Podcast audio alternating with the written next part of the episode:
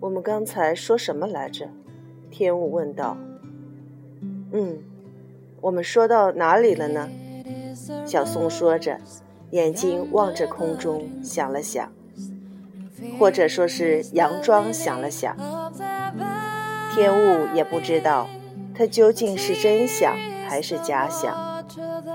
小松的动作和说话方式有很多演技的成分。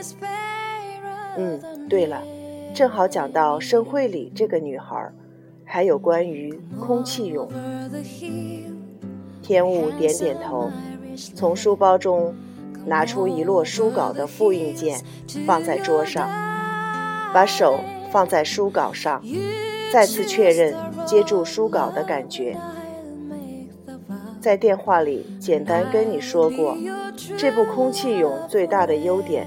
是不模仿任何人。作为新人的作品是很难得的，没有想照猫画虎的部分。天武说：“文章确实还很粗糙，词汇的选择方法也很幼稚。从书名来看，就把蝉和蛹混淆了。假如要挑毛病的话，应该还能列举出其他很多的缺陷吧。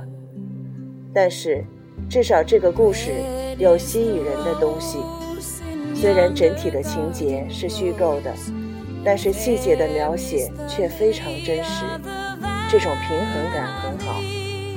用独创性呀、必然性呀这种词汇形容是否恰当，我不知道。要是说还没有达到那样的水平，也是真的。但是在断断续续读完后。却令人有一种默默无语的感觉，即使那是一种心情不爽、难以名状的感觉。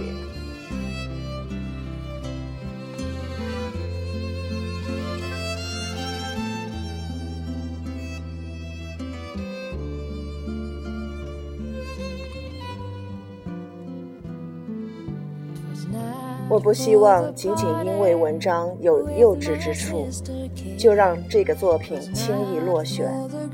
我做这个工作这么多年，读过的应征书稿堆积如山。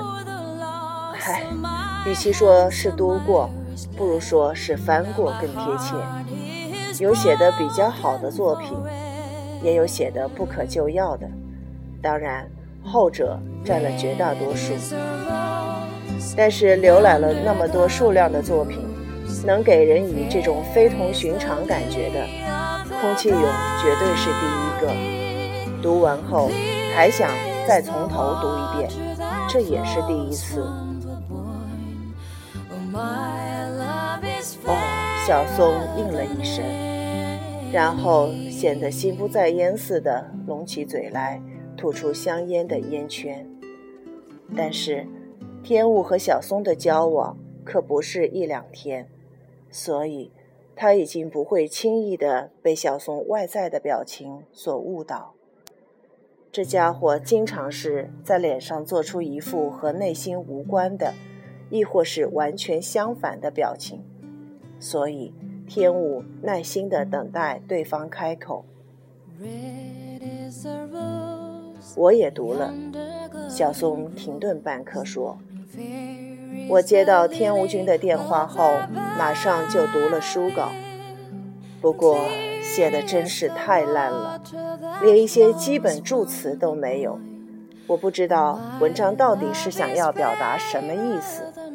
在写小说之前，最好还是先从基础开始学习文章的写法吧。但是你还是读完了，对吧？小松微微笑了笑，如同从平时不拉开的抽屉的尽头拽出来的笑容。是啊，的确如你所说，我读完了，连我自己都很惊讶。我把新人奖的应征作品从头到尾读完，基本上是没有过的，而且有的部分我还反复读了。这种现象如同行星直列那样少见。这我承认，这正说明是有什么东西吸引人，不是吗？小松把香烟放在烟灰缸上，用右手的中指揉了一下鼻翼，但是没有回答天雾的问题。